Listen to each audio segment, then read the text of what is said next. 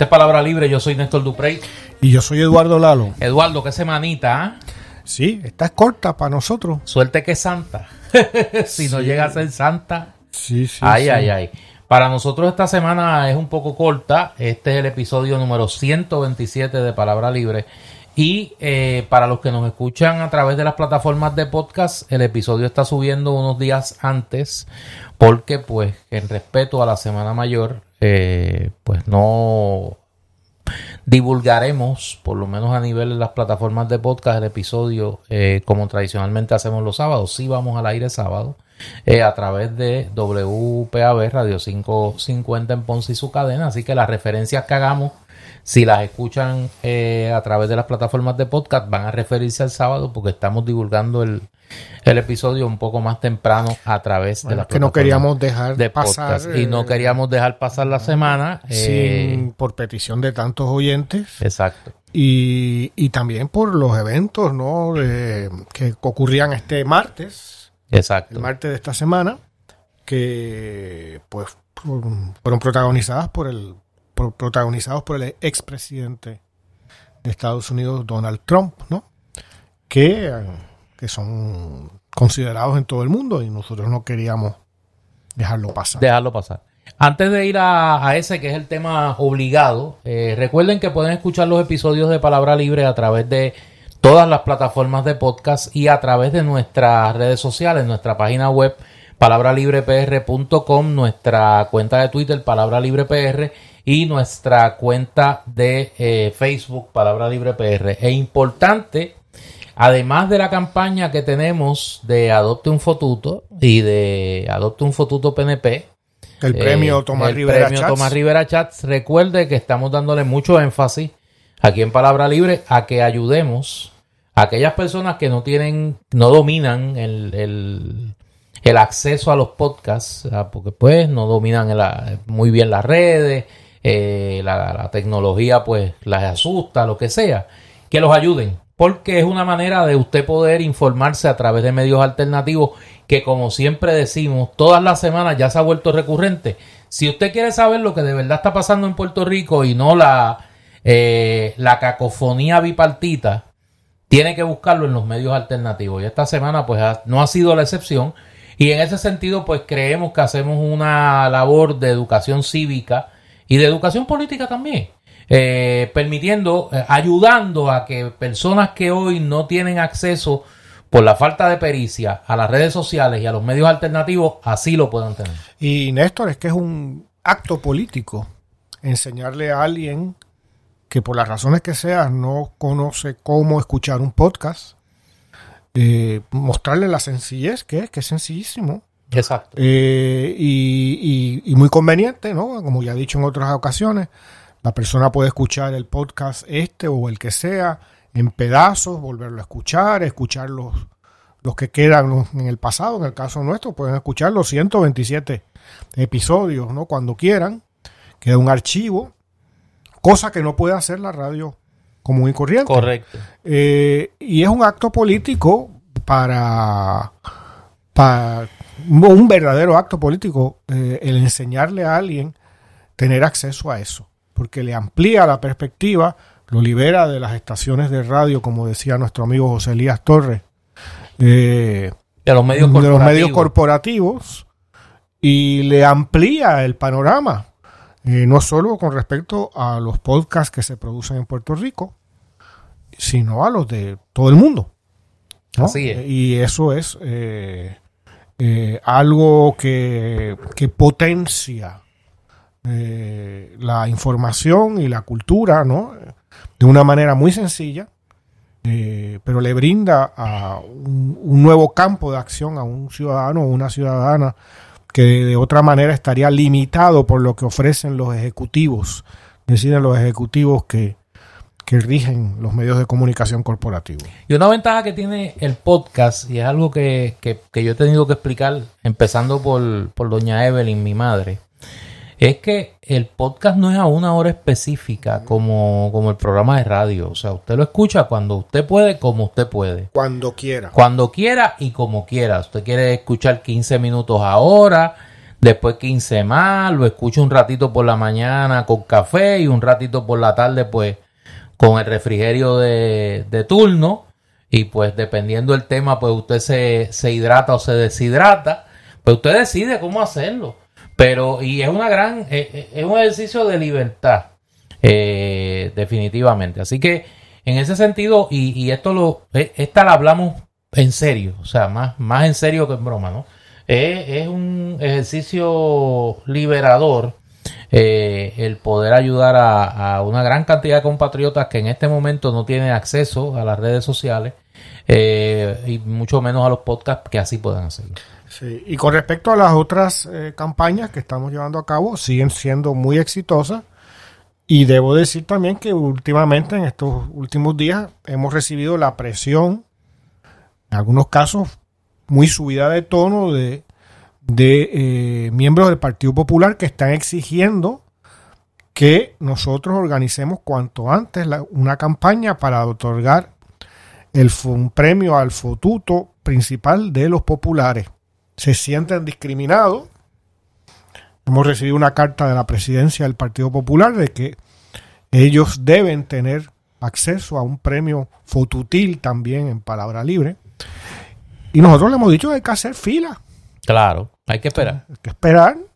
Llegaron segundos en las elecciones. Además que, que con el Partido Popular, la hora con quien tú hables, pues, pues tienes que tener cuidado. Sí. Ten cuidado con quien habla, sí. Sí, ten cuidado. Porque puede desaparecer. Abrázalo. el Partido Popular se hacía una actividad eh, que era allá en, Tortuguero, en Vega Baja. Eh, que era el abrazo popular. Oye, nunca un sitio mejor sí, sí. para describir la velocidad de acción de ese partido en Tortuguero. Por eso, pero, pero, pero, concéntrate, dame un break. Déjame explicarte, te va a gustar, te va a gustar. Eh, hay que volver al abrazo popular. Cuando tú veas a un popular, abrázalo.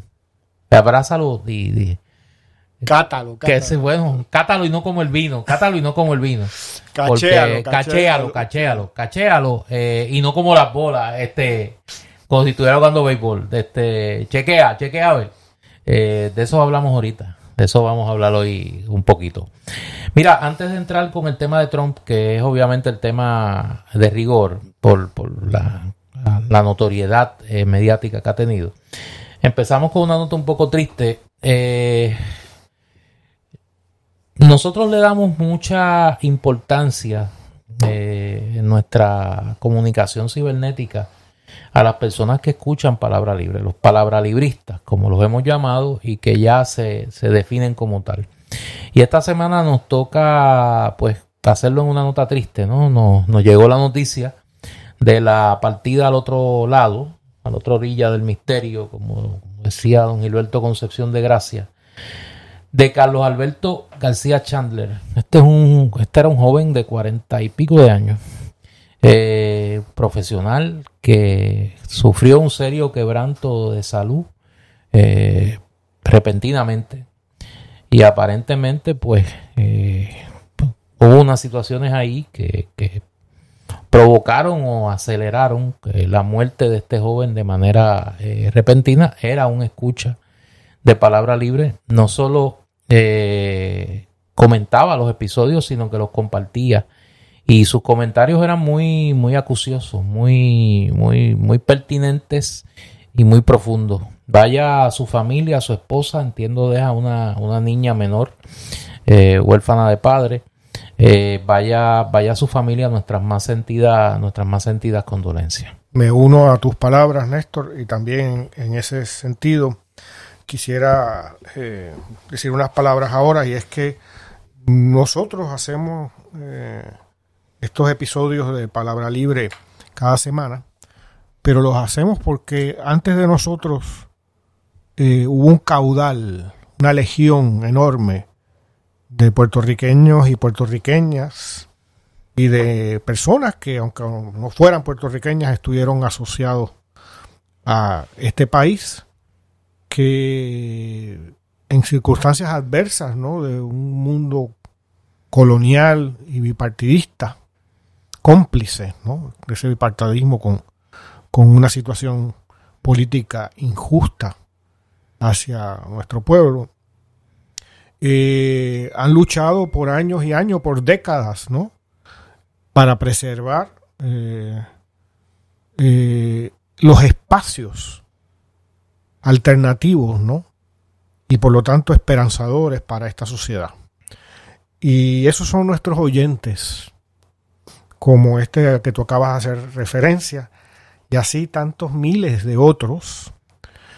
Y por eso quizás eh, por iniciativa no espontánea de ellos, ¿no? Se, se han venido a llamar palabras libristas y, se acercan con tanto entusiasmo y hasta podría decir que cariño ¿no? hacia la, labor que hacemos. Y en este sentido, quisiera enviarle un saludo a uno de esos oyentes, a, José Antonio Cay, ¿no? que eh, tengo entendido de que está pasando por una situación de, de, salud y desde acá, desde Palabra Libre, en nombre de Néstor y en el mío propio, no le deseamos la más pronta recuperación y, y que tenga, ¿no? Energía para seguir su labor, ¿no? En ese sentido, ¿no? De defender los valores de justicia y dignidad de este país, eh, cosa que aparentemente él ha hecho desde hace muchos años, desde que eh, junto al Monseñor, Monseñor Antulio Parrilla eh, participó en las Juventudes Obreras Católicas. la JOC. Así que para José Antonio Cay, nuestro abrazo y, nuestro deseo de pronta recuperación y nuestro agradecimiento también a Jan Soto Villarini, que nos hizo llegar esta información. Y nada, un abrazo a todos ellos. Me uno a tus palabras, yo eh, conocí al licenciado Cay en, una de las jornadas que realizan los ex josistas. Eh, precisamente en la Semana Santa, el Viernes Santo, en, el local de la Federación Puertorriqueña eh, del Trabajo, la FPT, en, allá en, Puerto Nuevo, el, querido amigo y hermano Moncho Fuentes, pues que él y su esposa eran miembros de la JOC, eh, pues reúne a un grupo de destacados antiguos josistas y allí tuve la oportunidad en uno de esos eventos de conocerlo. Mucha salud para él eh, y, que pueda seguir dando la buena batalla, como diría San Pablo, eh, por los valores eh, que en los que cree y que trata de hacer realidad día a día. Así que, para adelante, hay que seguir. Bueno, Donald Trump, 34 cargos por falsificación de registros comerciales. Eh, fue acusado, fue fichado, se celebró su vista de lectura de acusación, hizo alegación de inocencia. Básicamente, los hechos son el ocultar en sus informes financieros que a través de un sujeto que se identifica como el abogado A, que es Michael Cohen, eh, le habría pagado 130 mil dólares a una persona que se identifica como la mujer 2, que es la...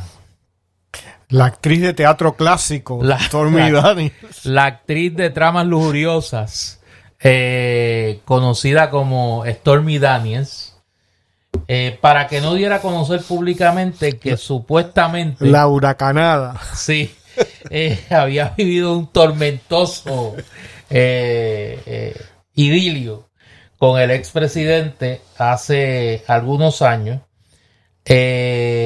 Además, se alega que Trump falsificó registros de cheques y información contable durante 11 meses en el año 2017 para hacer pasar esos pagos como honorarios a Michael Cohen cuando realmente eran eh, reembolsos por el dinero que él le había dado a eh, esta, esta, actriz. Y ese esquema se repitió 34 veces. 34 veces, correcto. Y por eso es que aunque es un solo Una sola un solo, un solo delito. un solo se- cargo. Un solo cargo se repite 34, 34 veces. La vista, eh, la próxima vista de este caso será el 4 de diciembre. Imagínate tú. eh, Estamos y no se prevé que en esto abril. comience, exacto, que esto comience en hasta enero. No, y la, Del 2024. el equipo legal de Trump ya pidió que fuera para la primavera, o sea, de aquí a un año. Exacto. O sea, en, en- prácticamente en la campaña presidencial ya de las elecciones del año próximo. Ahora vendrán la guerra de las mociones y la... Sí. Yo me imagino que vendrá la moción de... Yo no soy abogado, repito, eh, y Dios, pues como siempre me protege con su manto. Yo no tengo nada que ver con eso. Pero uno sabe, y uno lee, y uno entiende las cosas. Vienen las mociones de desestimación. Eh, me imagino que vendrá una moción para tratar de remover el caso. eh, Bueno, ya se anuncia eso. aunque, aunque el caso se levanta por violaciones a la ley, a leyes del Estado, hay pasa- también eh, alegación de violación de leyes federales. Lo que pasa es que es un caso de eh, los tribunales del estado de Nueva York. Exacto. ¿Sabes? Que eh, no es que lo puedes mover a Wyoming No, no, no, es Este, dentro del Estado de Nueva York. y te lo pueden mandar a Queens, tú sabes. Por eso, donde eh, a lo mejor te sale, sacarlo de la ciudad- Sale peor. que- Sacarlo de la ciudad de Nueva York. Tú sabes, tienes que, no sé, a- mejor por Long Island o algo así, donde tuviera a lo mejor un, un, un ambiente más propicio. eh, Trump, pero no creo que en la mayor parte de los barrios ¿no? que forman la ciudad de Nueva York eh, sea tan Él no es muy querido allí. ¿no? No, eh, este es terrible, pero sea lo que sea, Néstor, ayer fue el Donald Trump Day. O sea, 24 horas sólido, en vivo, por todos los canales de televisión. Eh, desde, tú sabes, una hora viendo a los cuatro policías parados frente a la puerta por donde él iba a entrar, esperando que entrara y verlo pasar 3, 4, 5 segundos. Y luego quedarte ahí comentarista y tal, y luego ver cómo se la caravana de vehículos negros en donde él iba eh, salió del tribunal y llegó hasta el aeropuerto de La Guardia, hasta cómo se montó. Exacto. todo es Trump. Y de alguien que estaba medio alicaído en la opinión pública, eh, es una publicidad extraordinaria. Entonces habría que discutir, ¿no? Conversar nosotros eh, qué reverberaciones tiene esto. Yo creo, yo creo que lo primero fue el Trump que vimos ayer. Ayer nosotros vimos varios Donald Trump, me parece a mí. Primero vimos un Donald Trump que le ha sacado buen rédito político y económico a esto. Y quizás debo ponerlo económico primero. Eh, 8 millones en- 8 millones en cuestión de días, desde el jueves para acá. desde el jueves para acá. Eh, De, jueves, de jueves a martes. de jueves a martes, una electrificación de su base política eh, a nivel de todos los Estados Unidos, pues eh, bastante considerable. Pero entonces vimos un Donald Trump. Es Eh. una cosa ahí para darte el dato que corrobora lo que dices. El, eh, en cuestión de ese periodo, según las encuestas, sobrepasó por 20%, por un porcentaje de 20%, eh, en las encuestas a DeSantis, ¿no? que era su rival eh, principal hasta el momento, ¿no? como posible candidato a la presidencia por el Partido Republicano. Pues decía que vimos un Trump en la sala, las fotos que, que se tomaron y que circularon luego profusamente por la tarde y por la noche, eh, dirían apagado, eh, desencajado. Imagínate, no puede controlar ahí nada. Eh, se veía hasta más viejo de lo que es, con ojeras. no era el Trump al que estamos acostumbrados. Y luego, cuando, cuando da su mensaje por la noche, pues yo te diría que que hizo un buen intento por evadir los hechos por los que se le acusa y los, los envolvió en toda una nube de la retórica tradicional de él, no dijo nada nuevo, salvo los ataques al fiscal general de, la ciudad de Nueva York, que ya los, del estado de Nueva York, que ya los había hecho. O sea, ataques a él, al juez. Bueno, pero le llamó Real Criminal. Por eso. Este, pero ya le había comenzado esa línea. O sea, lo que hizo fue. Y al, y al del. Está investigando el 6 de enero. ah, sí, ese, le ese es un lunatic. Y dijo que se había cambiado, que insinuó que se había cambiado el nombre y ese tipo de cosas. O sea, un Trump que parecería, digo yo, parecería que esto lo tocó con limón en términos de que, de que, de que ha sentido el golpe judicial, claro. Yo escuché ayer, sé que tú también, la, la, la hemorragia de análisis jurídico, donde pues parece que el consenso es que el caso no es un caso robusto, es un caso débil. Pero el problema que tiene Trump es que este no es el único caso. O sea, tiene, un, tiene el caso del estado de Georgia sobre los intentos de manipular el, el, conteo de votos allí y los resultados de las elecciones del 2020 tiene el caso del, 6 de enero y tiene el caso de los documentos eh, clasificados. O sea, eh, tiene varias cosas por ahí en el, en el pipeline, dirían en, Esos son los principales. Tiene más de 20 casos. Tiene más de 20 casos y esa, eh, esos casos, igual que aquí, lo que hemos dicho en el caso de Pierluisi, esos casos vamos a comenzar a ver las acusaciones pronto. O sea, y, y se va a complicar o sea, la, narrativa de Trump se va a ver seriamente complicada por todo esos procesos judiciales. Mira, pero fíjate lo, como, lo que me parece que debemos discutir eh, a partir de lo que pasó este martes. Trump tiene su día, como tú dices, eh, se ve, se vio impactado, ¿no? y quien no, o sea, quien entra a un juzgado como acusado eh, de manera alegre, tú sabes, o de manera triunfal. Eh, para él debe ser una situación extraña porque no está en control. Ahí no puede hablar cuando quiera, eh, ya desde antes de llegar y luego al salir en la noche, en su discurso de la noche, ataca al juez y a, los otros, ¿no? Como acabamos de hacer referencia a los jueces de las otras causas. pero es afuera, mientras está ahí no tiene control, tiene que, esperar, tiene que, si va a hablar cuando le den permiso, ¿no? Tiene que usar cierto lenguaje, etcétera. Pero sabemos lo siguiente, de esta causa, aunque sea débil, y aunque ahora comience la guerra de emociones, ¿no? Como temprano, el juicio sería enero del 2024, en casi un año, en 10 meses.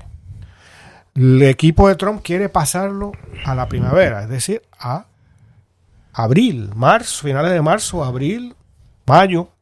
Cuando ya han pasado la mayoría de las primarias y caucus del Partido Republicano. Esto quiere decir que el candidato a la presidencia por tercera ocasión consecutiva, Donald Trump, va a estar en este juicio y quizás en otros, mientras está la campaña eh, primarista de su partido. Exacto.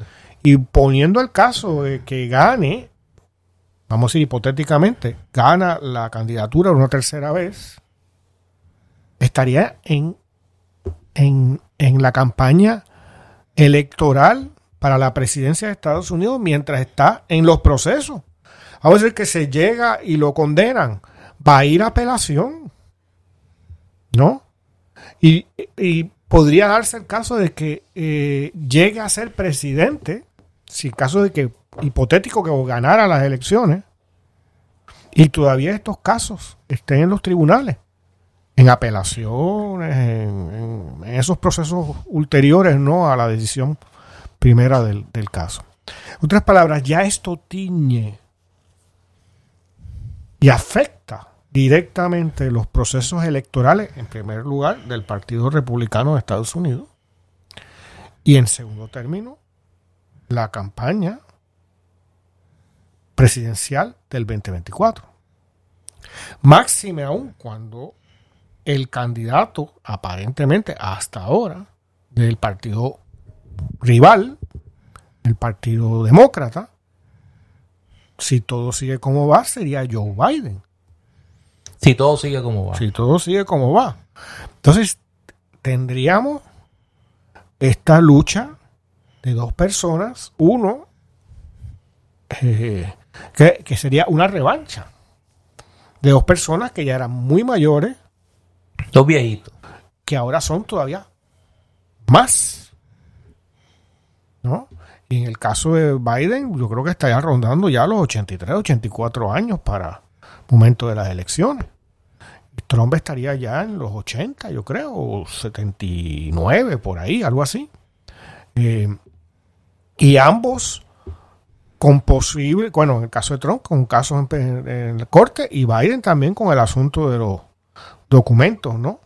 Eh, que se han encontrado en sus propiedades, documentos no que no suponía, no se suponía que tuviera en su residencia, ¿no? Al igual que Trump.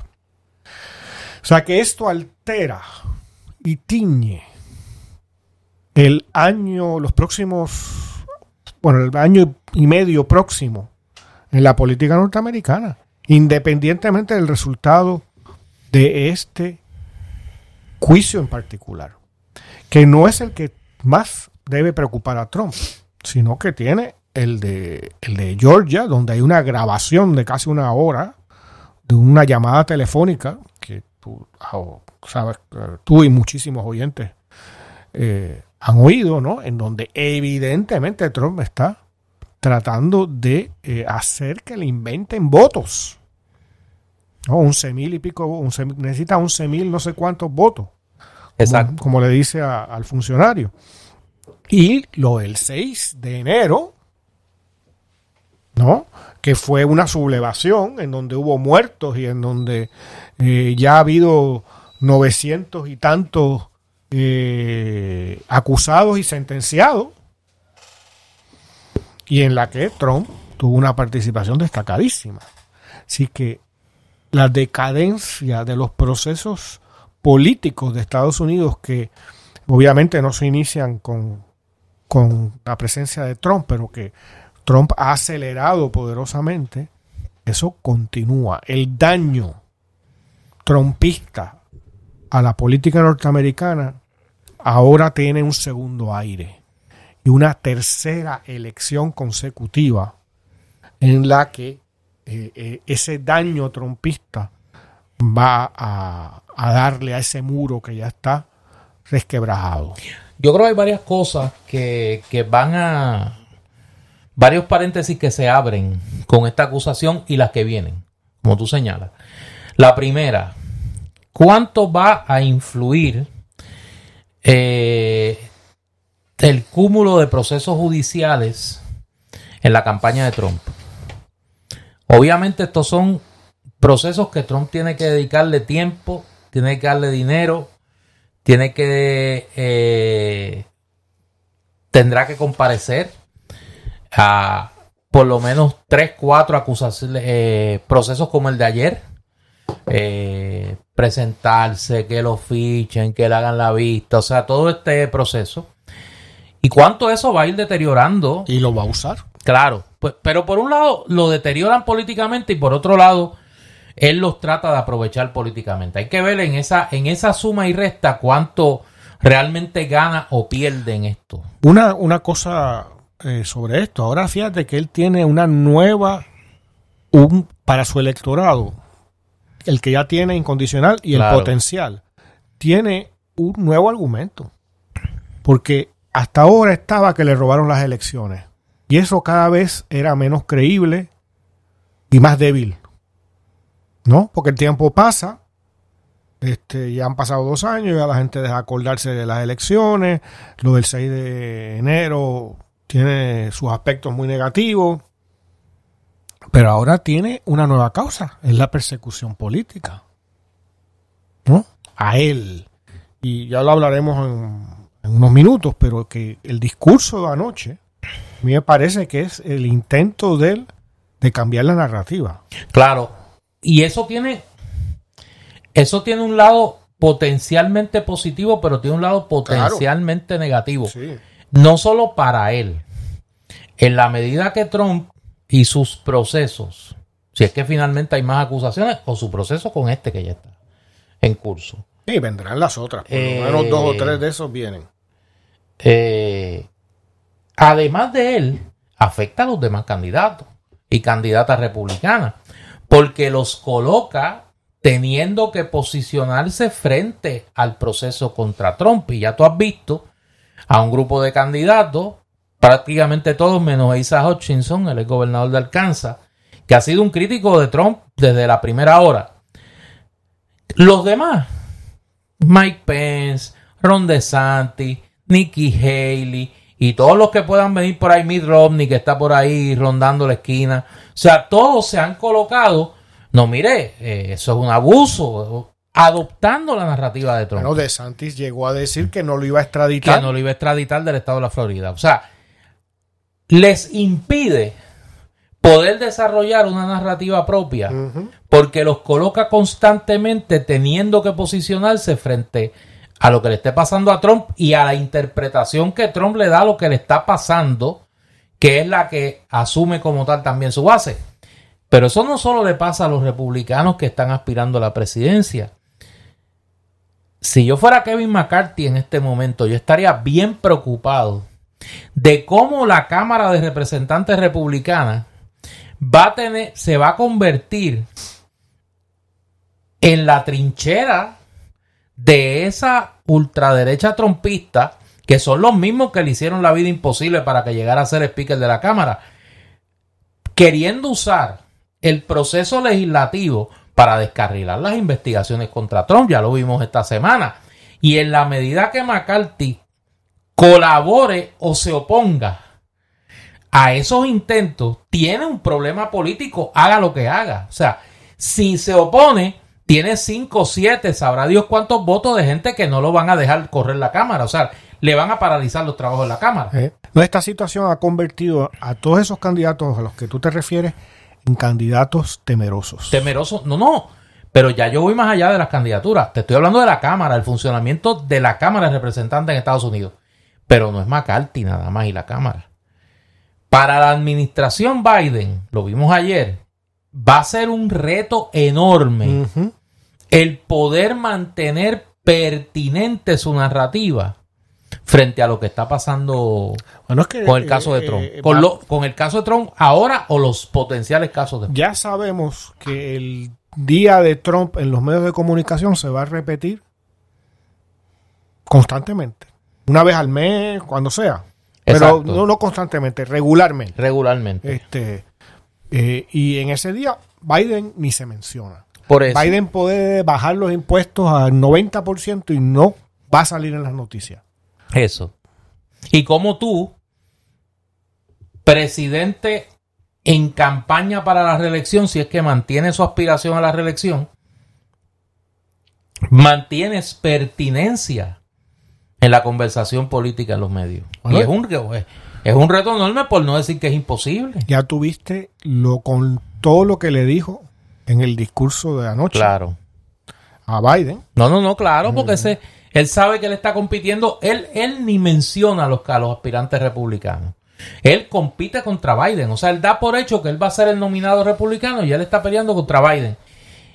Digo todo esto porque me parece, Eduardo, no sé qué, qué tú pienses sobre esto, que igual que aquí, la judicialización del proceso político, es decir, cómo una serie de procesos judiciales condicionan dramáticamente el alineamiento político, igual que está ocurriendo aquí con los casos que están pendientes en el Tribunal Federal, los casos que vienen en la jurisdicción estatal, ahorita hablamos de Ponce, afectan la correlación de fuerza política en Estados Unidos también. O sea, que es un fenómeno relativamente reciente. O sea, que, veamos cómo un proceso no lo veíamos desde, desde los años de Nixon. O sea, porque ni aún Bill Clinton, cuando su proceso de con Mónica Lewinsky y el, el impeachment y todo aquello, Cuando comienzan los procesos contra Clinton, ya Clinton no era candidato. A Clinton se le intenta residenciar en el, 97-98. Ya Clinton había ganado las elecciones del 96. En el caso de Nixon, Nixon había ganado las elecciones del 72. Dio una pela. Eh, no, no, dio una pela porque todavía no se conocía la magnitud del caso de Watergate, que para mí, con todo el vacilón que yo tengo con la figura de Nixon, una de las más grandes injusticias fue ese resultado de la elección de 1972. Porque Nixon, que eventualmente va a tener que renunciar, le gana a una de las personas más decentes que ha sido candidato a presidente de los Estados Unidos, que era George McGovern. O sea, un, hombre íntegro, un hombre honesto, un hombre vertical de, de principio eh, opuesto a la guerra de Vietnam, con un compromiso eh, con la justicia social extraordinario, pero cogió una pela con Richard Nixon y con Spiro Agnew, que los dos tuvieron que renunciar. O sea, eh, digo esto porque igual que aunque Nixon no era candidato en el 76, el manejo del caso de Richard Nixon le costó la presidencia a Gerald Ford le costó a los republicanos perder el Congreso eh, de una manera apabullante en 1974 y luego en el 76. Porque a veces se nos olvida, Carter gobernó con un Congreso demócrata. Totalmente, lo que pasa es que jamás se pudieron entender. Igual que eso, le va a costar. ¿A quién? Vamos a ver. Fíjate, tú mencionas a Clinton qué parece? Ahora uno siente que Clinton fue este hace 50 años. Me parece que los republicanos van a utilizar, o sobre todo los aliados de Trump, eh, eh, el famoso caso de, Clinton con Mónica Lewinsky. Claro. ¿No? Porque Clinton fue un superviviente de eso. Sí. Y entonces em, hay quien podrá decir, como ya leí esta mañana en, Político que lo de Mónica Lewinsky era peor que lo de Stormy Daniels y Trump, ¿no? Este, porque aquí era una transacción con Trump, una transacción económica. Claro. ¿No? En el otro caso, la prueba es una prueba casi de tipo de laboratorio criminal, ¿no? Eh, eh, validar que había semen ¿no? presidencial en, el traje de, de, Lewinsky. Qué fuerte. ¿No? Pues, sabes, es, la, pues, es que estamos...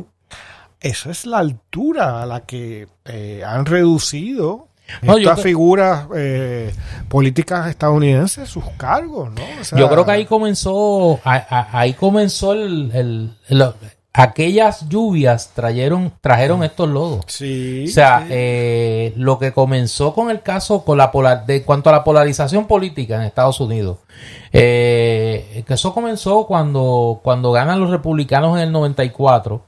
La, la revolución republicana y el contrato de América y Newt Gingrich y sus muchachos que llegaron con el objetivo de residenciar a Clinton. O sea, ellos sabían que no le podían ganar en la elección, porque Clinton era un secretaria político.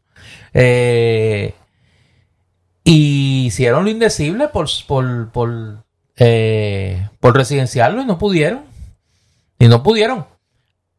En este caso, los demócratas andan en una línea similar. O sea, han hecho lo indecible porque Trump lo trata. Bueno, es el único que han tratado de residenciar dos veces. El único presidente. Y ahora, pues el intento de que no, no llegue a la papeleta, pues es más que obvio, ¿no? Eso no quiere decir que el hombre no sea este eh, un traquetero y sea pues una figura deleznable políticamente en los Estados Unidos, por lo menos para mí. Pero, pero obviamente aquí hay un rédito político que está pendiente a adjudicarse y, y va a ser interesante ver cómo, quién cobra este billete y a quién le cuesta este billete de los casos, el caso de los casos contra Trump. Vamos a ver, vamos a ver eh, qué pasa. Mira, eh, vamos a hacer la pausa, la pausa cultural. Eh, sí, hoy estamos suavecitos, hoy está, hoy la cosa está bastante tranquila. Estamos en el mundo de Semana Santa y, y todo eso. Mira, en el Candil hay varias cosas. Tengo aquí el eh, la agenda llena.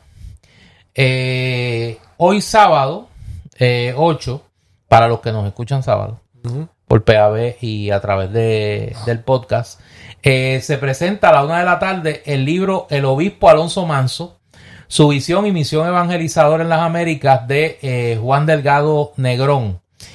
Eh, la próxima semana, eh, obviamente el domingo, pues el candil, eh, entiendo, voy a darle el horario ahorita del candil en, esta Semana Santa.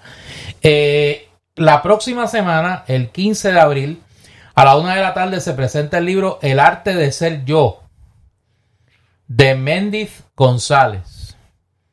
Eso está interesante, el arte de ser yo. Y eh, a las 3 de la tarde se presenta el libro La Dama de la Libertad de María del Carmen, eh, entiendo que se pronuncia Gates, G-U-E-I-T-S. Usted que es el profesor, eh, me corrige si pronuncia. ¿Cómo, cómo es? ¿Es qué? G-U-E-I-T de Tito S.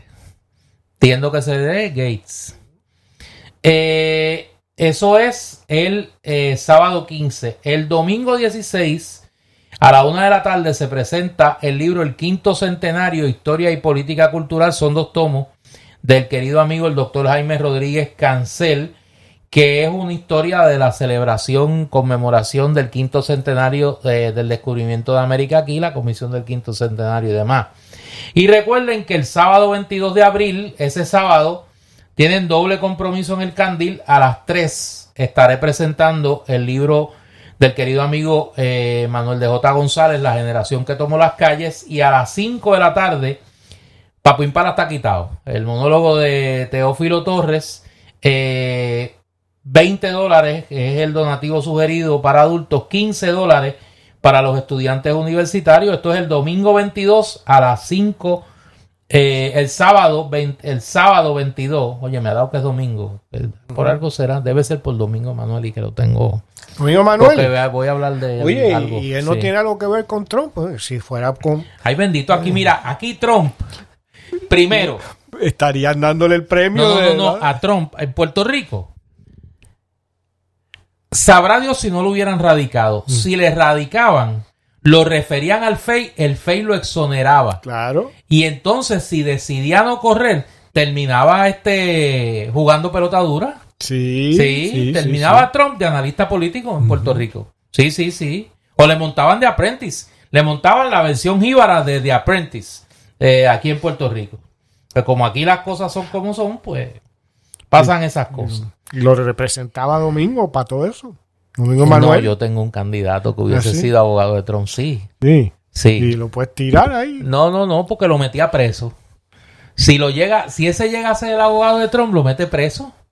Sí, lo mete preso, porque ese es el abogado que es más fiscal que abogado. Ah, que mete preso a los clientes. Sí, sí. Carlos, Carlos. Sí, sí, sí, sí, ese lo mete preso. Ese es agente doble. Sí, ese es doble, ese es doble. No, no diga eso, ay Dios. Mira que por ahí eso, por ahí eso están diciendo que, que, que déjalo ahí, déjalo ahí, porque eso es complicado. Mira, eh, han llegado eh, unas novedades interesantes al candil. El más reciente libro de yo, yo he ido reduciendo el número de personas que respeto su intelecto en este país. Eh, pero una de las personas que más respeto su intelecto es Denis Alicea. el profesor Denis Alicea uno de nuestros más destacados filósofos. Filósofo de verdad, no es que se dedica por ahí a perderse en los arascas. Este filósofo ejerce el oficio de la filosofía. Y Denis acaba de publicar su más reciente libro, Entre la utopía y lo absurdo. Eso es vivir en Puerto Rico. O sea, eso es una descripción de. la utopía? No, no, no, porque hay gente que. ¿Sabes? Yo tengo utopías pero chocan diariamente con lo absurdo de la realidad, ¿no? Eh, es, un, es un gran trabajo de, de Denis en su ejercicio intelectual. Y además de eso ha llegado Retratos de Machina de don Edgardo Rodríguez Juliá. Mm. Eh, sí, eh, está entre el género del cuento y la novela. el relato largo. El relato largo, dice, dice Edgardo. Además de eso, llegó un trabajo extraordinario y que sé que para la comunidad eh, que estudia la poética puertorriqueña era un trabajo esperado, que es el, eh, los estudios de eh, Juan José Báez Fumero sobre Francisco Yuch Mora. Francisco Yuch Mora, El arte de hacer poesía y otros ensayos, pues es una colección de trabajos de este, de este amigo y discípulo de Yuch Mora, que se ha dedicado, ha hecho su, su quehacer académico en estudiar la figura del, poeta yaucano, así que eh, ambos eh, trabajos están ya en el candil. Y el horario de Semana Santa, porque si no ya tú sabes que Tamara me regaña, eh, si no lo digo, mira, derechito. El Viernes Santo, pues obviamente el candil no abre, en respeto a la Semana Mayor. tampoco el domingo de Pascua. Así que no vaya a buscar los huevitos allí, que en el candil no hay. Pero, puede ir el eh, sábado. Va a estar, ve el sábado. El sábado de 10 de la mañana eh, a 5 eh, de la tarde. Y este sábado, Tamara y su equipo de trabajo van a estar en Cabo Rojo. También, también en la jornada Betance de 11 de la mañana a 5 de la tarde. Esa es la, eh, la jornada que se celebra anualmente en honor al natalicio de eh, el doctor Ramón Emeterio Betances. Y debo decir, para los que me han preguntado por el jefe, ah, eso es como un bestseller en Puerto Rico. Estoy leyéndolo y. Usted lo está leyendo. Un libro extraordinario. Sí. Sí, sí, sí. Le gusta. Creo que es un libro a, recomendar encarecidamente. Pues ya el jefe está en el candil. El jefe es una biografía de... De Luis Muñoz Rivera. Luis Muñoz Rivera. Sí. Es un, es un, es un trabajo interesante. Nosotros vamos a dedicarle su, cuota de tiempo aquí en, en Palabra Libre. Eh, es un trabajo de la profesora doctora Nivel Los Ángeles Vázquez sobre eh, la figura de Luis Muñoz Rivera en el 98. En el 1898, los meses previos, toda la gestión de Muñoz Rivera como jefe del gobierno autonómico y su interacción con las autoridades políticas y económicas norteamericanas tras la invasión y el cambio de soberanía en Puerto Rico. Eh, hasta ahora es un libro que lo que yo más o menos intuitivamente a veces iba concluyendo y contemplando pues aquí uno tiene un caudal de evidencia histórica muy específica para validarlo.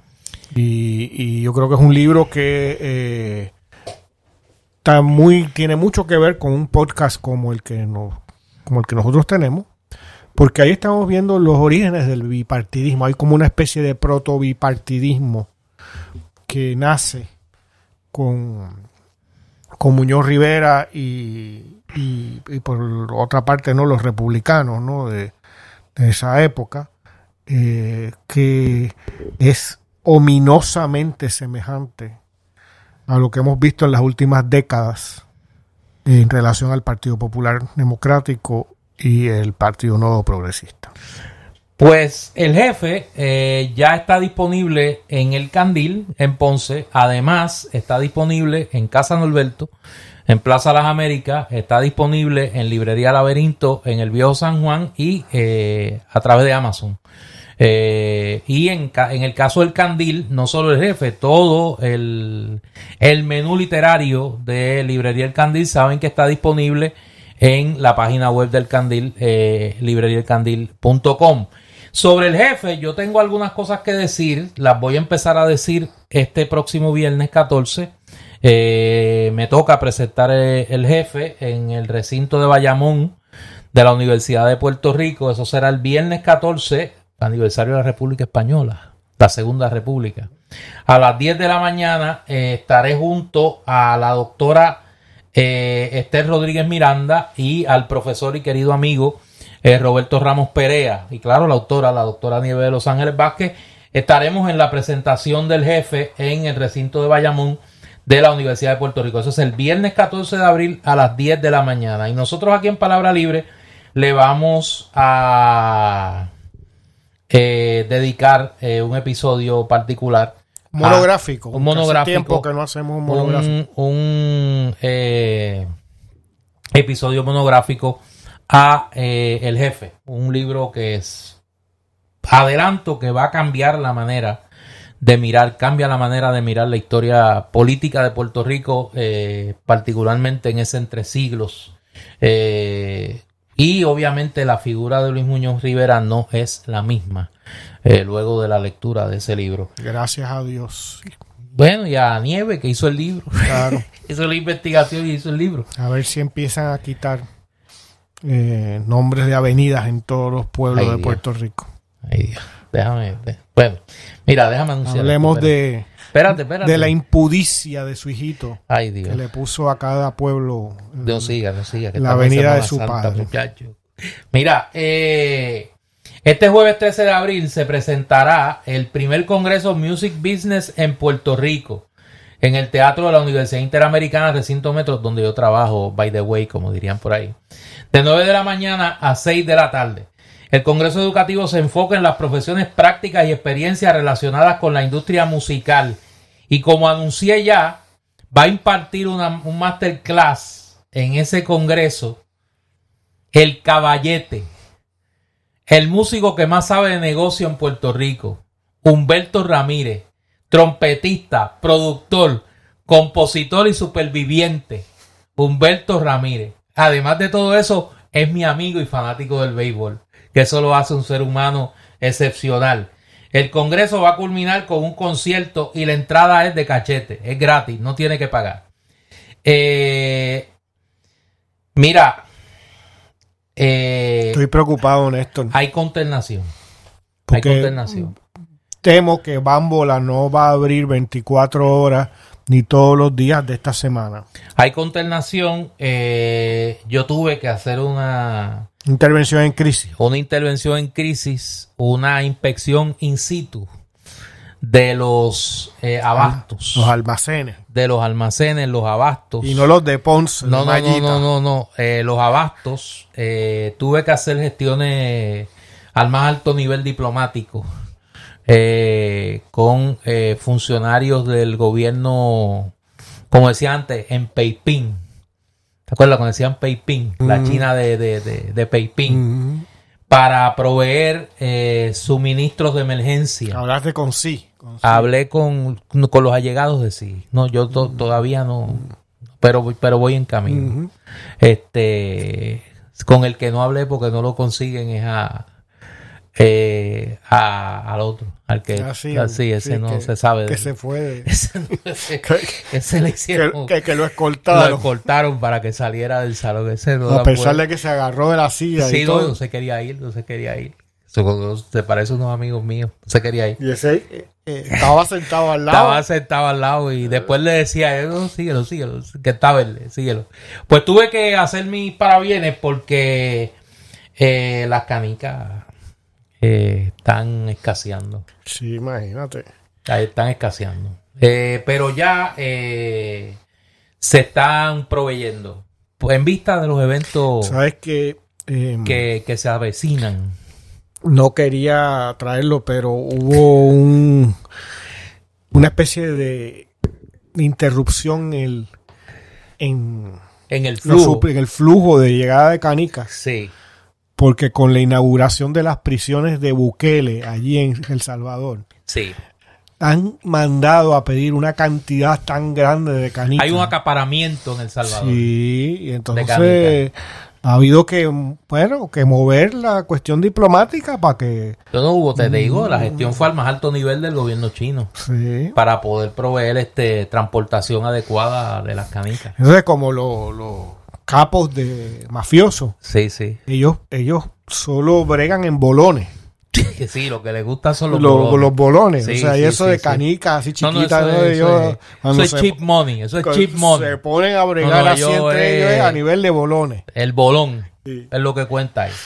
Bueno, mientras tanto, hablemos de juegos de mesa. Además de fomentar diversas destrezas y habilidades, los juegos de mesa son excelentes para pasar tiempo en familia, entre amigos o con personas con los que usted tiene que compañeros de celda. se ve obligado a compartir, o sea que no los conoce y qué mejor forma de socializar que decir, mira, vamos a jugar esta cosita a ver cómo Este, y uno de los juegos que divierte mucho a un grupo grande de personas, fíjate, que están mirando a ese, imagínate, varios políticos presos eh, en, en el mismo espacio. Pues pueden jugar charades. Mira. Charades, que es un clásico juego de mesa. Se dividen entre dos equipos.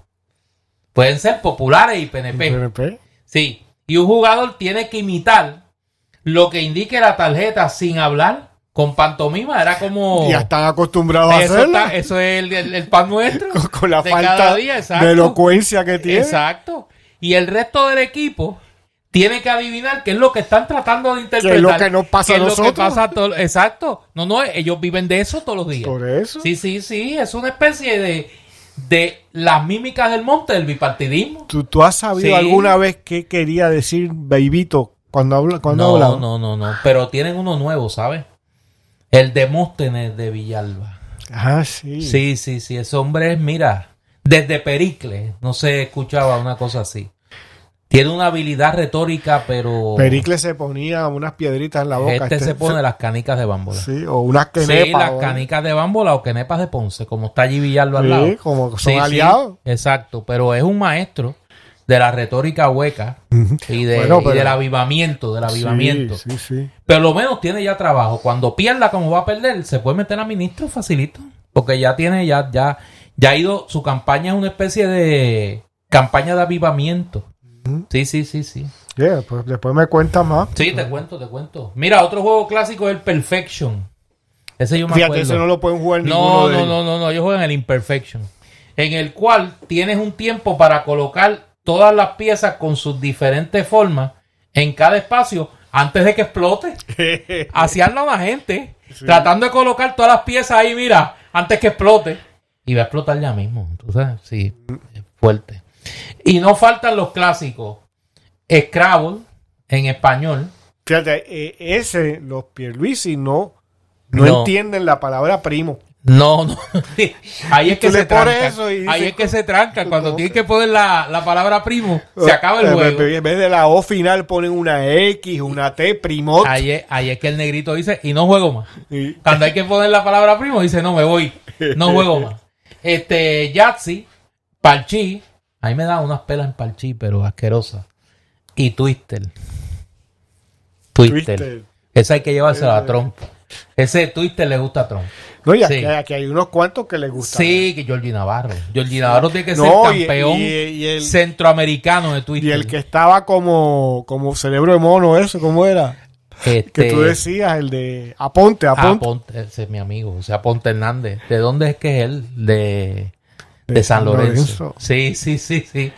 Eh, no, Aponte es un natural en Twitter, si es un brand en Twitter. Mira, eso es una especie de, de octopus. Sí, sí. El eh, personaje del una hombre especie araña. de molusco. ¿no? Sí, sí, sí, sí, sí, ese hombre es un natural en Twitter. Ese vive jugando Twitter. Este, Oye, recuerde, y dicen que el gobernador también está, no, ese hombre, mira, es está una con pena. unas extensiones. Ese hombre tenía que, tenía que haber sido gobernador en la época del electrobuggy. Ese hombre hubiera sido campeón mundial de electrobuggy. Ujú. Este, sí, sí, porque tú no has visto la flexibilidad que le da este. Sí, sí. Eso es flexibilidad etílica. Eso no falla. Eso no falla. Mira, recuerden darle like y follow a Bambola Juguetes en Facebook e Instagram. eh, o visitar su tienda de lunes a sábado de 10 de la mañana a 5 de la tarde. Esta semana, el sábado, eh, permanecerán cerrados. Y para los que nos escuchan antes del viernes, el viernes, obviamente, por la solemnidad del Viernes Santo, Pues, Bambola eh, estará ¿Qué cerrada quiere decir esto? Que como van a estar cerrados sábado, domingo, perdón, viernes, sábado y domingo, Sí. eh, eh, mañana jueves están en un horario especial de 24, de 24 horas. horas. Haga sus pedidos con tiempo. Haga sus pedidos 24 con horas. tiempo. Particularmente los que quieren comprar eh, Twister. Acuérdate que ahí está el atleta de alto, de alto rendimiento. Por eso, sí, sí, Que ese hombre vive, mira. Y estos días él está, eh, está practicando más. ¿Y se sabe dónde anda? No practicando. Ese hombre, que acuérdate que él es un atleta de alto rendimiento. Ese hombre anda practicando toda la A lo semana. mejor está en un fogueo. un Está, fogueo. no, pero intenso, intenso, intenso. Fogueo Es que lo que viene, internacional. lo que viene, lo que viene es candela. Eh, lo que viene es difícil. Eh, oye, hablando de difícil, eh, la situación en Ponce se está complicando. Esta semana yo sé que mucha gente se sorprendió porque yo coloqué un, un mensaje en las redes sociales invitando a que eh, se escuchara un segmento particular del podcast Puestos para el Problema. Eh, y lo hice, primero porque lo cortés no quita lo valiente. Y pues obviamente si aquí reconocemos cuando se hace buen trabajo periodístico en medios en otros medios alternativos, ¿por qué no reconocerlo cuando el caso es de Puestos para el Problema? Eh, y en ese sentido, la conversación que el peso lo llevó Jonathan Lebron Obviamente, pues uno entiende que Luis Herrero, por su condición de pasado contratista, lo ha dicho, del, primero del candidato Luis Irizarry Pavón y luego del de en el municipio de Ponce, pues obviamente pues hay una, hay unas reservas ahí importantes, ¿no? Y su condición de popular. Y su condición, bueno, sí, sí, sí, sí.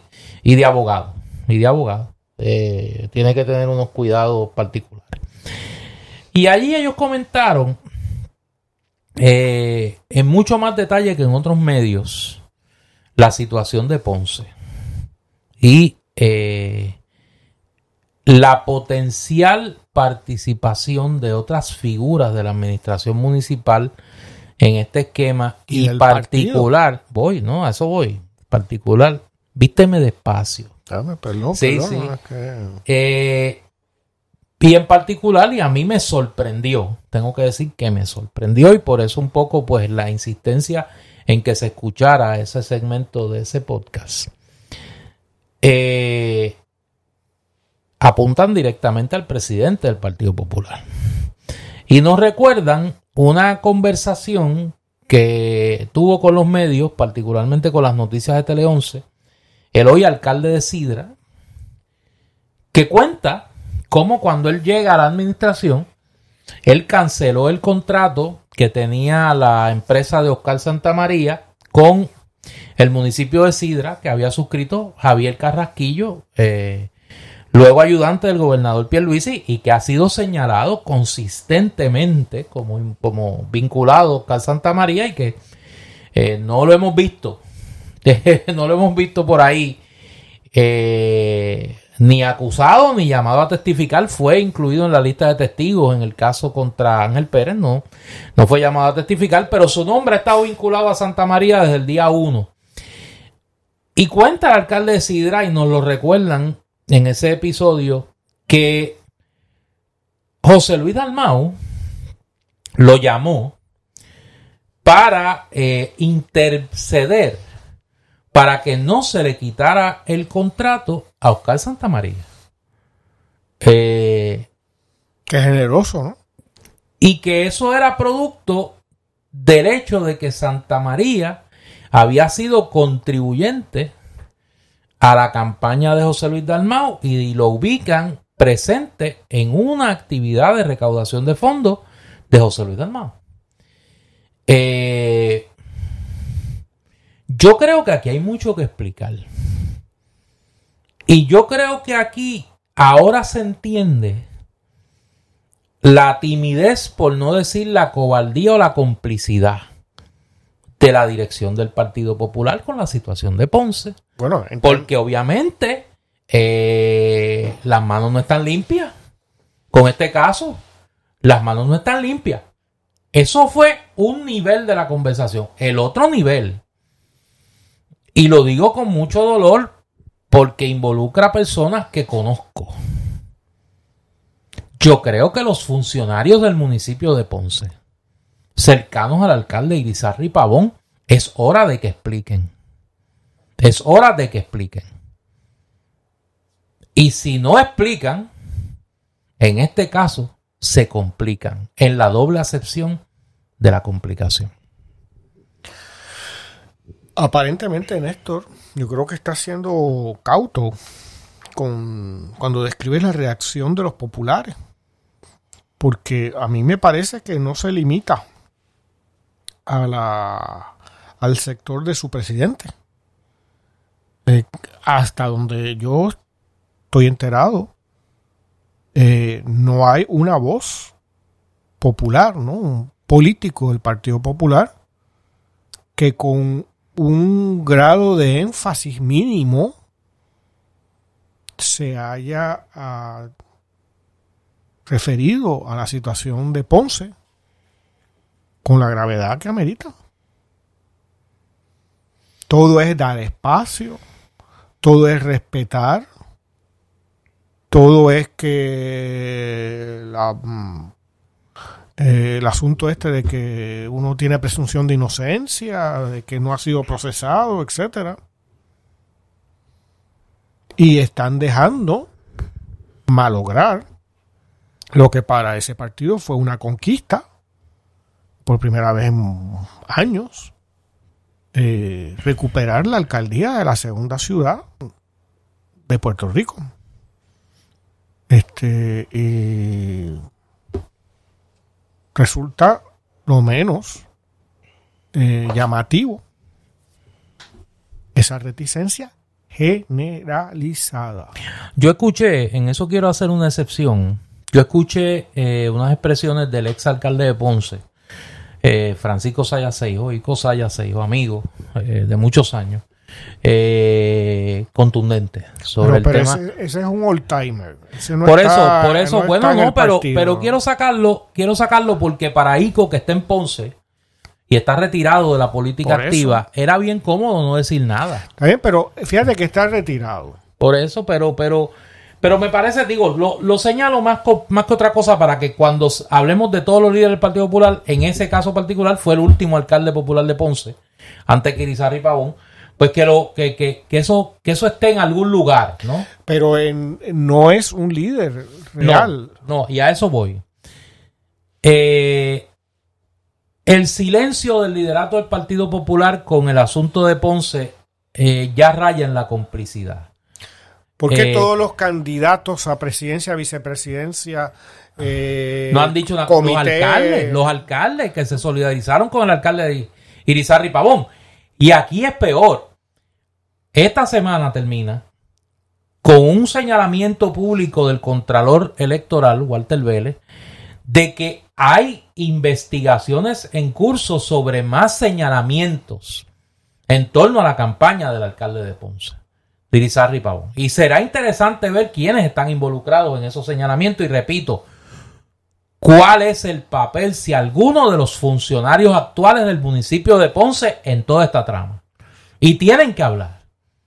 Porque repito, el que, el que no explica se complica en la doble acepción de la palabra. Y luego va a ser interesante ver si no estamos ante la posibilidad de que hayan funcionarios actuales del municipio que estén colaborando con las autoridades estatales o federales en las investigaciones que están en curso.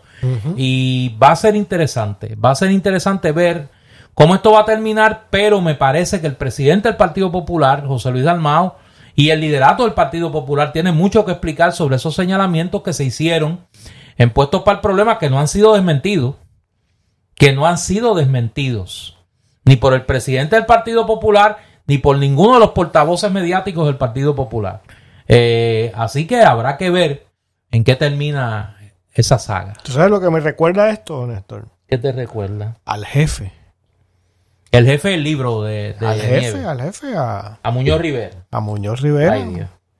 Eh, mira, nosotros esta semana, eh, por ser la Semana Santa, hemos estado bastante bastante comedidos. Hay un tema que a mí no me hubiese gustado tener que discutirlo esta semana, pero que obviamente pecaríamos de irresponsable si no lo discutimos. Eh, a mediados de esta semana se anuncia por el gobernador de Puerto Rico que FEMA le ha dado a la iglesia Fuente de Agua Viva de Otoniel Font 32 millones de dólares para reparar su templo faraónico en la avenida eh, Valdoriotti de Castro. me hacían, me recordaban hace un rato que el puente atirantado, la reparación, era de 30 millones de dólares. Es increíble. Yo sobre esto... 31 millones de dólares. El puente atirantado y la iglesia Fuente de Agua Viva recibe 30.5 millones de dólares. Dice el gobernador que hay unas 1.780 iglesias o instituciones de base de fe que van a tener acceso a 480 millones de dólares de estos fondos de FEMA para la reconstrucción de Puerto Rico. Repito, de estos 480 millones de dólares, 32.5 millones son para la iglesia fuente de agua viva. ¿Por qué se produce esto? Eh, bajo la administración de Donald Trump se legisló para que las iglesias o comunidades de base de fe pudiesen recibir directamente fondos federales para la reparación de sus templos. Y eso incluye eh, iglesias evangélicas, templos eh, protestantes, iglesias católicas. Asumo, no sé si templos de otras denominaciones religiosas, pienso sinagogas, pienso mezquitas, pues reciban fondos de esta naturaleza, no sé. En este caso en particular, la presencia del gobernador, la presencia del ex gobernador Alejandro García Padilla, que estaba allí también, fue una ceremonia bipartita. Obviamente va dirigida a manipular políticamente esta asignación de fondos. Yo no voy a entrar, yo, y sé que eso le va a, va a provocar la crítica de alguna gente pero ese soy yo y esto es palabra libre. Yo no voy a entrar en la justificación de que se le dé ese dinero. Yo tengo mi opinión. Para mí es altamente cuestionable. Para que no, para no, para no ocultar mi opinión. Es altamente cuestionable. Ahora, lo que es indudable es el uso, la manipulación política de esto. Y lo que nos da a entender en Puerto Rico, ya leyéndolo, me parece a mí en clave puertorricensis, es el interés cada vez más evidente del PNP, como hemos hablado aquí en Palabra Libre, de amarrar su relación con el pentecostalismo, el evangelismo en Puerto Rico, ante el temor, ante la competencia que les representa Proyecto Dignidad en esa franja del electorado. Y esto se inscribe en esa realidad. En el caso del Partido Popular, lo que hablábamos ahorita a manera de broma, de la campaña de avivamiento, que parece más una campaña de avivamiento pentecostal que una campaña primarista, del alcalde de Villalba y de todos los demás, apunta lo mismo. O sea, hay un temor en el PNP y en el Partido Popular a lo que les representa como competencia en ese sector del electorado Proyecto Dignidad. O sea, y, en, en, ese, en esa coyuntura política es que me parece a mí que se da esto. Repito,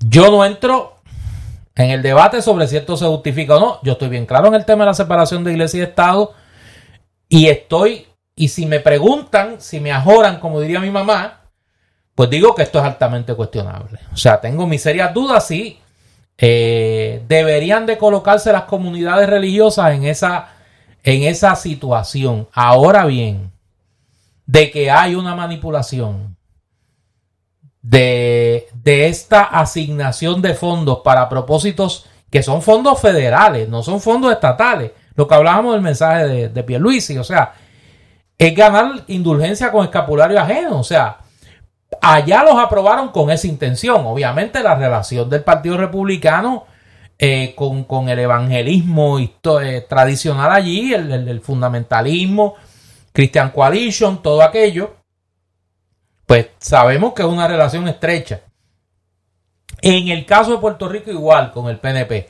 Lo que pasa es que el PNP corría solo en ese en esa cancha. Ahora tiene a Proyecto Dignidad que le está le, le compite en esa cancha y le está quitando al Partido Popular. Le está quitando eh, eh, espacio en ese, en ese renglón. O sea, interesante eh, y hay que ver qué va a pasar con las demás. Yo creo que es una situación incómoda para las iglesias, para algunas iglesias pero una situación políticamente, eh, políticamente eh, manipulada por parte, en este caso, del PNP. Bueno, veamos la estructura. 30.5 millones de 420 y pico millones, me creo que fue que dijiste, del gobierno federal, que en la lógica política de Estados Unidos es evidentemente eh, un congraciarse ¿no? con, con los movimientos de de fundamentalistas cristianas, ¿no? Que, son tan comunes en Estados Unidos. Llega ese dinero a Puerto Rico, pues por la carambola federal. Pierre Luis hace una conferencia de prensa con los hijos de un pastor alto controvertible en Puerto Rico que construyó una iglesia que tú la describías faraónica junto a un edificio enorme que todo eso se fue a la ruina en un tiempo cortísimo, eh, uno se pregunta qué pasó con esa inversión, por qué se dejó eh, desmerecer de esa manera. Pues aparece Pierluisi vehiculando ¿no? ese dinero como si fuera el responsable de traerlo y se le da 30.5 millones de dólares a una sola iglesia para la reconstrucción de su templo faraónico, ¿no? para seguir usando tu calificativo. Pensemos en un proyecto de país. Yo estoy claro que ese dinero es federal, no del gobierno de Puerto Rico. Pero yo estoy seguro, no lo tengo de memoria, no lo puedo saber, que, pero creo que el presupuesto del Instituto de Cultura puertorriqueña por poner ese ejemplo, podría ser la universidad, podría ser eh, la escuela pública, eh, tantísimos otros espacios. Estoy seguro que el presupuesto del Instituto de Cultura puertorriqueño a lo mejor no llega a 3 millones de dólares anuales. Pues, ¿qué nos dice esto? Que una iglesia recibe para su reconstrucción 30 millones y medio de dólares. ¿No? Decir, 10 veces más que lo que se invierte en cultura, que una gran cantidad de esos 3 millones, en caso de que fueran esos 3 millones, se van lógicamente en sueldos, en contrataciones y prácticamente nada en inversión en la cultura. Eh, ¿Cuál es el proyecto? Eso es lo que tendríamos que ver también en situaciones como esta en donde Pierluisi, que no produce, no es el responsable de traer ese dinero o conseguirlo, hace una conferencia de prensa con unos pastores para vehicular ese dinero y no se hace un esfuerzo ni remotamente parecido por eh, financiar o potenciar las instituciones culturales del propio gobierno. ¿no? y nos deja claro es qué es lo que hay. ¿no? Es un gobierno de, de barniz, de barnizar las cosas, ¿no?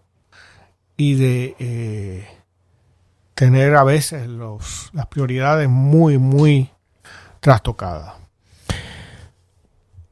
Esto no va a ser ni la primera ni la última vez. Eh, esto es producto de un diseño político. Habrá que ver cómo se manifiesta en el resto de las situaciones durante lo que queda de cuatro años a medida que ese reto político que representa dignidad para el PNP y para el Partido Popular se va fortaleciendo en esa franja del electorado. Repito, esto es un electorado bien diverso el nuestro y pues en esa franja se da esa competencia.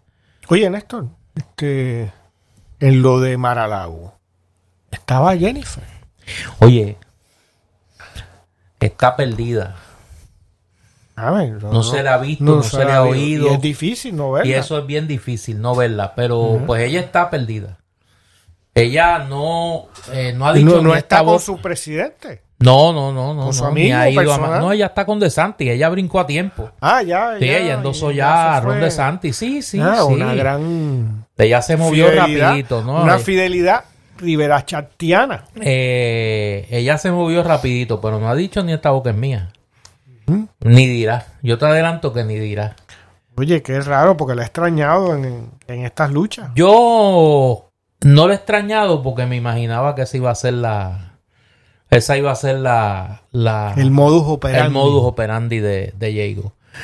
Eh, vamos a ver qué pasa. Nada, eh, yo soy Néstor Duprey. Y yo soy Eduardo Lalo. Este es Palabra Libre y nosotros regresamos a menos que ocurra algo eh, en una semana.